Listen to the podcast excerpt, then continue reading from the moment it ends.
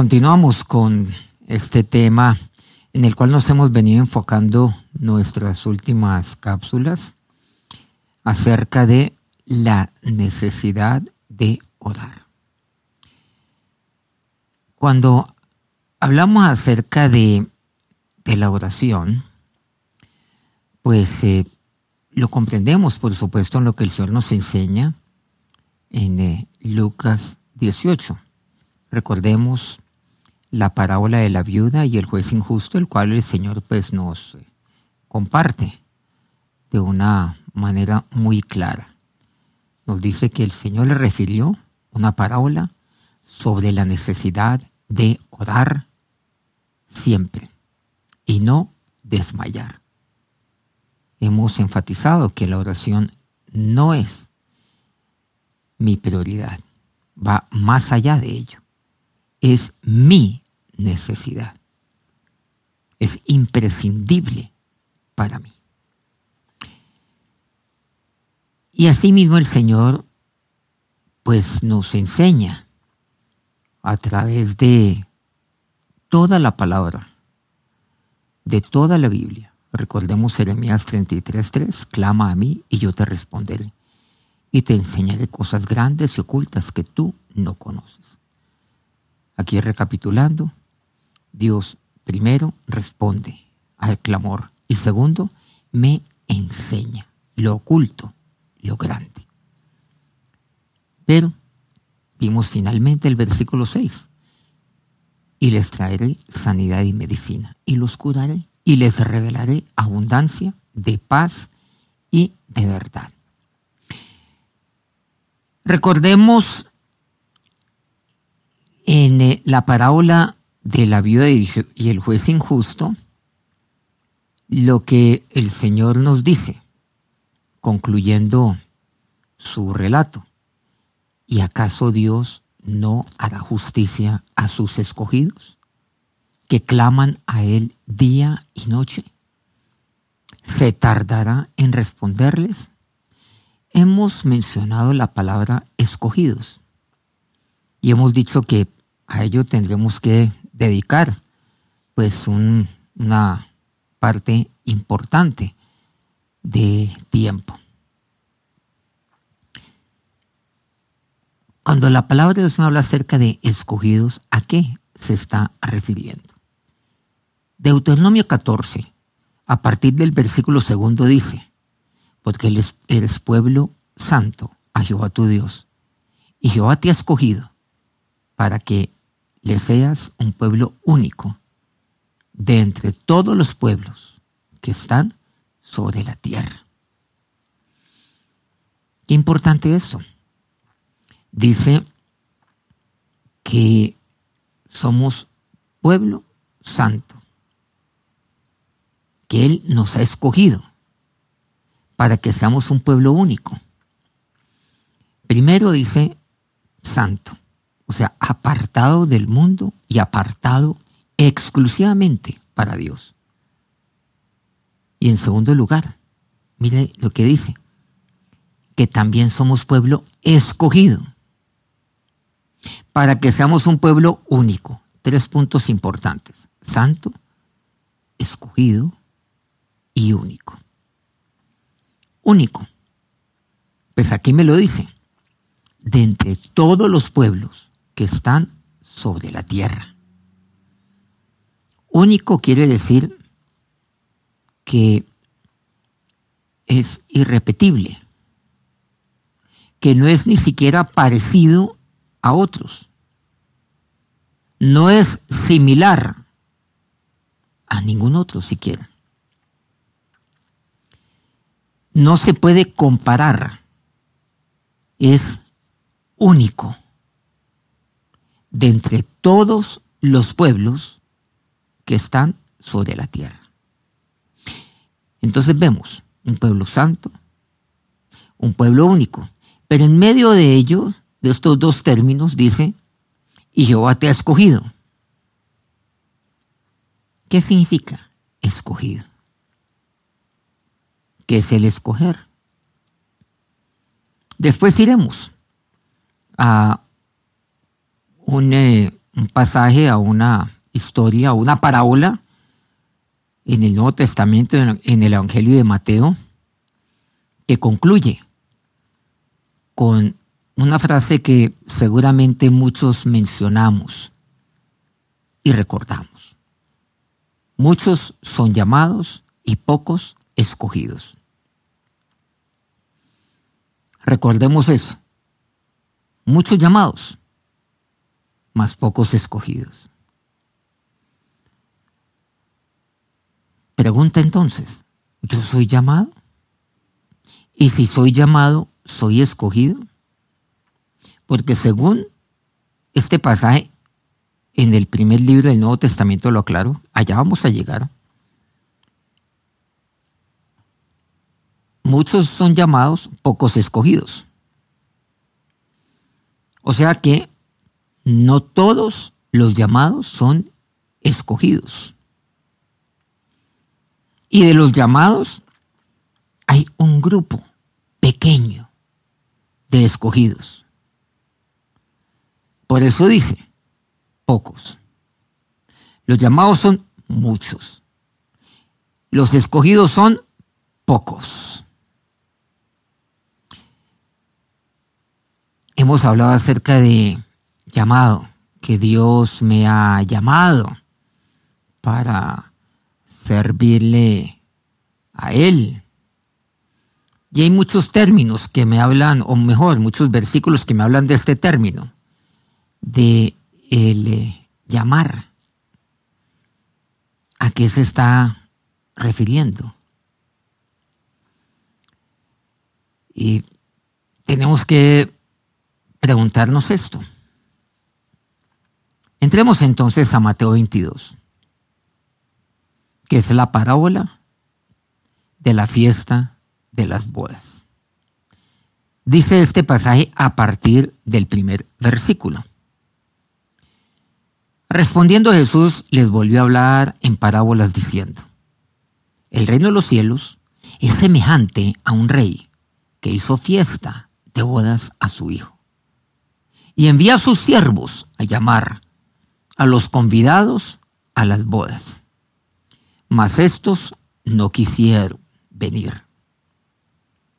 Volvió a enviar otros siervos diciendo, Decida a los convidados, he aquí, he preparado mi comida, mis toros y animales engordados han sido muertos, y todo está dispuesto, venid a las bodas. Mas ellos, sin hacer caso, se fueron, uno a su labranza y otro a sus negocios y otros tomando a los siervos, los afrentaron y los mataron. Al oírlo el rey se enojó y enviando sus ejércitos destruyó a aquellos homicidas y quemó su ciudad. Entonces dijo a sus siervos, las bodas a la verdad están preparadas, mas los que fueron convidados no eran dignos. Y pues a las salidas de los caminos y llamad a las bodas a cuantos halléis. Y saliendo los siervos por los caminos, juntaron a todos los que hallaron, juntamente malos y buenos.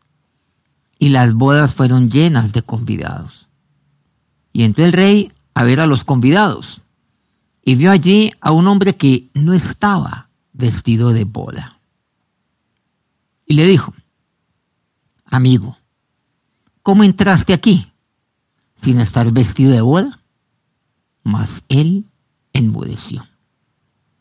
Entonces el rey dijo a los que servían, atadle de pies y manos y echadle en las tinieblas de afuera. Allí será el lloro y el crujir de dientes. Porque muchos son llamados y pocos escogidos. La pregunta es, ¿Me quedo yo con ser llamado? ¿Soy escogido? ¿Dónde está mi voluntad? ¿Dónde está el plan soberano de Dios en mi vida?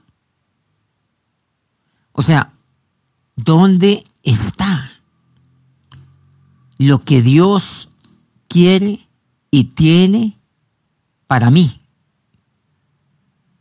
Por un lado. Y por el otro lado, ¿dónde está mi capacidad de decisión? ¿Dónde está mi voluntad? Lo uno pareciera que no fuera compatible con lo otro. Pareciera que por un lado están los llamados. No podemos decir que por el otro lado están los escogidos, porque los escogidos salen, se extraen de los llamados, pero pareciera que hubiera un filtro muy fuerte que se pone entre el llamado y el escogido, porque llamados son muchos, escogidos son muy pocos. Pero vamos a la parábola. Bueno, la parábola obviamente pues tiene una orientación eh, clara de para dónde es que el Señor me quiere llevar con, con esta enseñanza, por cierto. Cuando hemos hablamos de clama a mí, yo te responderé y te enseñaré. Cosas grandes y ocultas que tú no conoces. Bueno, Aquí Dios me está enseñando, lo está haciendo Jesús. Y a esto obviamente le damos una interpretación. El rey, el padre, está el hijo, a quien el padre le tiene preparadas las, las bodas y todo está listo, y hay unos convidados. Bueno, entendemos que el padre es el, el padre con mayúscula. El hijo, pues, nuestro Señor. Hay unos convidados. Ahí la pregunta es, ¿estoy yo entre ellos? Pero también la pregunta es, ¿e-, ¿estoy llevando el atuendo adecuado para esa fiesta? ¿Estoy vestido dignamente para esa fiesta? Esa palabra digno, por cierto, está aquí en esta parábola. Y, aquí me dice que él envió a llamar a sus siervos, envió a sus siervos a llamar a los convidados. Nuevamente, están los llamados. Muchos son los llamados. Más estos no quisieron venir. A estos se, los, se les llamó. Oiga, ustedes han sido convidados a las bodas. Ustedes han sido convidados a la fiesta. Vengan a la fiesta. Pero no quisieron venir. Dice que envió a otros siervos, no a los mismos, y los volvió a convidar. Miren que aquí viene una segunda oportunidad. Porque Dios da muchas oportunidades, y no da, una, da dos, da, da múltiples, y da muchísimas oportunidades a lo largo de mi vida para que de, de convidado yo pase a, a, a celebrar, a alegrarme, hacer parte de esta celebración. Y hacer de los escogidos. No quisieron venir tampoco.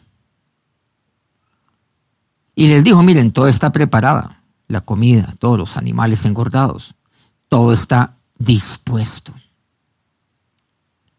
Dios ha dispuesto todo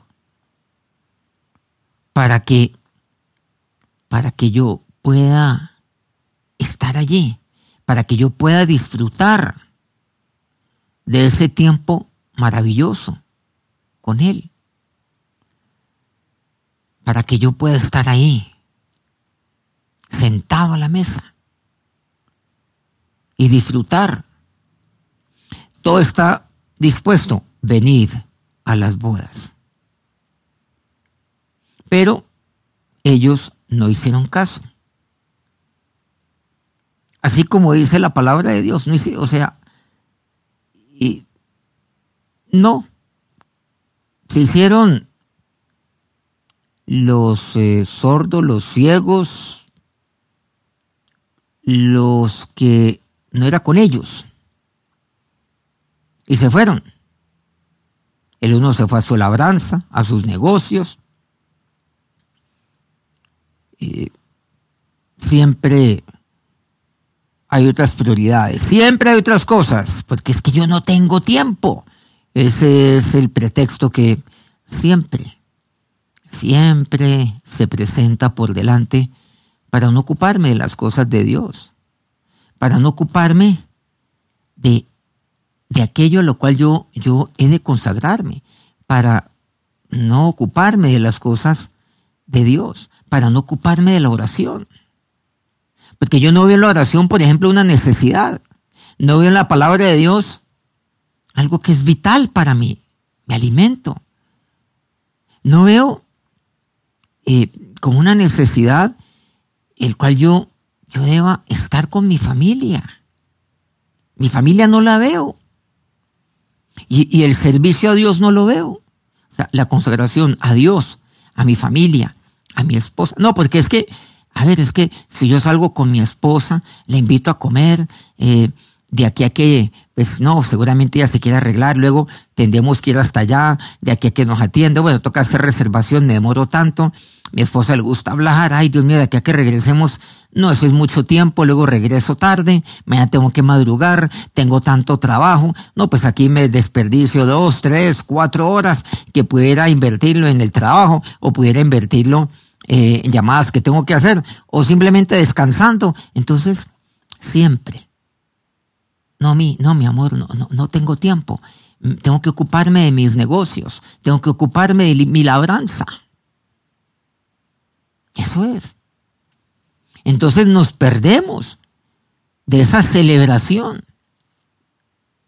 Nos perdemos de ese momento que debe ser una fiesta, así sea para eh, para tomarse un jugo o un café.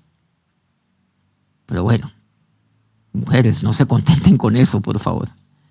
Tiene que ser una cena, así sea sencilla, eh, romántica, para compartir con mis hijos, para salir con ellos. Y si salgo al parque, pues eso es todo el día y salgo con ellos todo el día y luego regreso muerto, cansado. Hoy domingo. Y mañana tengo trabajo. Por cierto, yo y mi padre aprendí que descansar no es dormir. Descansar es cambiar de actividad. Y el que yo salga con mis hijos todo un día domingo con mi familia, eso es descanso. Y luego el lunes yo amanezco reencauchado. Seguramente, pues, eh, con las piernas un poco adoloridas. Uf, pero totalmente animado, pero con esa mente, pero con la mente lúcida. Lúcida, pensando, creando, innovando, proponiendo. Con ese cerebro que está revolucionando, que está, uy, que está produciendo. Y de la manera, y de la manera más ágil, más eficiente. Entonces, pierdo, pierdo esa oportunidad. Y cada semana es lo mismo. Y, pierdo ese momento que es de celebración, que es de fiesta también. ¿Para qué ir a, a, una reunión? Porque yo necesito oír la palabra de Dios. La fe viene por el oír y el oír por la palabra de Dios. Y seguramente cuando, cuando yo voy eh, y no quería ir, digo, uy, siquiera vine. Ay, Dios mío, de lo que me estaba perdiendo. Yo necesito, necesito cada vez más y más alimentar mi espíritu y mi alma y saciarme de la palabra de Dios. ¿Sí? Oírla, cantar. Necesito cantarle a Dios. Necesito alabarle, adorarle oír testimonios también de otras personas, de lo que Dios ha hecho en, el día de ayer, esta semana, en el último mes. Eh, qué bien, qué testimonio tan, increíble. Dios también puede hacer eso conmigo. Necesito compartir un tiempo de compañerismo. Pero no, no. Porque estoy ocupado en mi labranza, estoy ocupado en mis negocios. ¿Y otros qué hacen? Mira lo que aquí me dice la palabra de Dios. Y otros cogieron y afrentaron e inclusive mataron a aquellos siervos de aquel rey que, fue, que fueron a, invitarlos. Y así es. Y cuando viene un, siervo de Dios a, a, invitarlo a una pues a, una, a un retiro eh, de parejas, a una teoterapia de, matrimonial, eh, lo que hacen es eh, rechazarlo, lo afrentan y, matan la conversación, matan la invitación muchas veces. Pero, qué triste, qué triste lo que ocurre. ¿Qué dice entonces el rey? Después de llamar, después de convidar, eh, y no hicieron caso, de disponer de todo, todo está dispuesto para la fiesta. Todo está listo. Vengan a las bodas. Las bodas a la verdad están preparadas, o sea, la boda va porque va. Esto no se cancela. Mas los que fueron convidados no eran dignos. Hay una palabra clave, dignos. Los que fueron convidados. ¿Quiénes fueron convidados? Aquí me dice muy claramente. ¿Se acuerdan aquel versículo tercero? Y envió a sus siervos a llamar a los convidados. El convidado, el llamado, no lo digo yo, lo dice la palabra de Dios. Reitero, repito, y envió a sus siervos a llamar a los convidados a las bodas. Mas estos no quisieron venir. En dos ocasiones ocurre eso. Una, dos. Insiste en invitar a estos mismos, pero definitivamente estos ya no quieren. La primera vez fueron como diplomáticos, hicieron, no, no, no dijeron ni sí ni no, simplemente ahí se quedaron. La segunda vez ya se fueron cada uno a su oficio, se excusaron y otros fueron pues obviamente agresivos. ¿Y qué me dice? Mire lo que dice aquí el rey. A la verdad están preparadas las bodas. Esa es la verdad de Dios. Mas los que fueron convidados no eran dignos. O sea, fueron convidados. Fueron llamados los convidados. Pero no eran dignos. Y por lo tanto, no fueron escogidos. No lo fueron. De manera que aquí vemos que hay un acto de voluntad, hay una decisión de por medio. Se llama al convidado, el convidado puede ir como puede no ir. Y no va. Simplemente excusándose, por cierto, no hay excusa o simplemente siendo agresivo, diciendo que eso no le interesa, que no le importa. Pero, pero fue convidado. Pero no eran dignos. Vamos a ver este tema también de, bueno, ¿quién es digno? Y entonces e, el Señor, o el Padre, quiero decir, el Rey, le dijo a sus siervos, vayan a la salida de los caminos, llamad a las bodas a cuanto halléis, llamad, llamad a cuantos halléis. que Dios llama. Y saliendo los siervos por los caminos, juntaron a todos los que hallaron, buenos, malos. Y las bodas fueron llenas de convidados, pero eran otros. A esto también le damos una interpretación, obviamente, en la palabra de Dios. Y va a los suyos, a su pueblo, a los suyos fue y los suyos no le recibieron, le rechazaron. Usted y yo somos aquellos los cuales ahora nos convidaron, ahora nos llamaron. Aquí hay todo, malos, buenos, todo. Y nos han llamado. Y aquí, pues, eh, las bodas fueron llenas de convidados. Pero el hecho de que hayan llamado a todos cuanto hallaron, no quiere decir entonces que yo puedo ir como yo quiera a esa fiesta. No. Dice, y entró el rey para ver a los convidados y vio a un hombre que no estaba vestido de boda. Y aquí viene un tema. ¿Cómo ir vestido a esa fiesta? ¿Cómo ir vestido a esa boda? Y le dijo, amigo, ¿Cómo entraste aquí sin estar vestido de boda? Y él se enmudeció.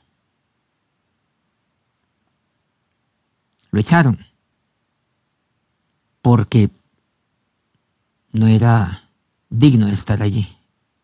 Y cierra porque muchos los son llamados y pocos los escogidos.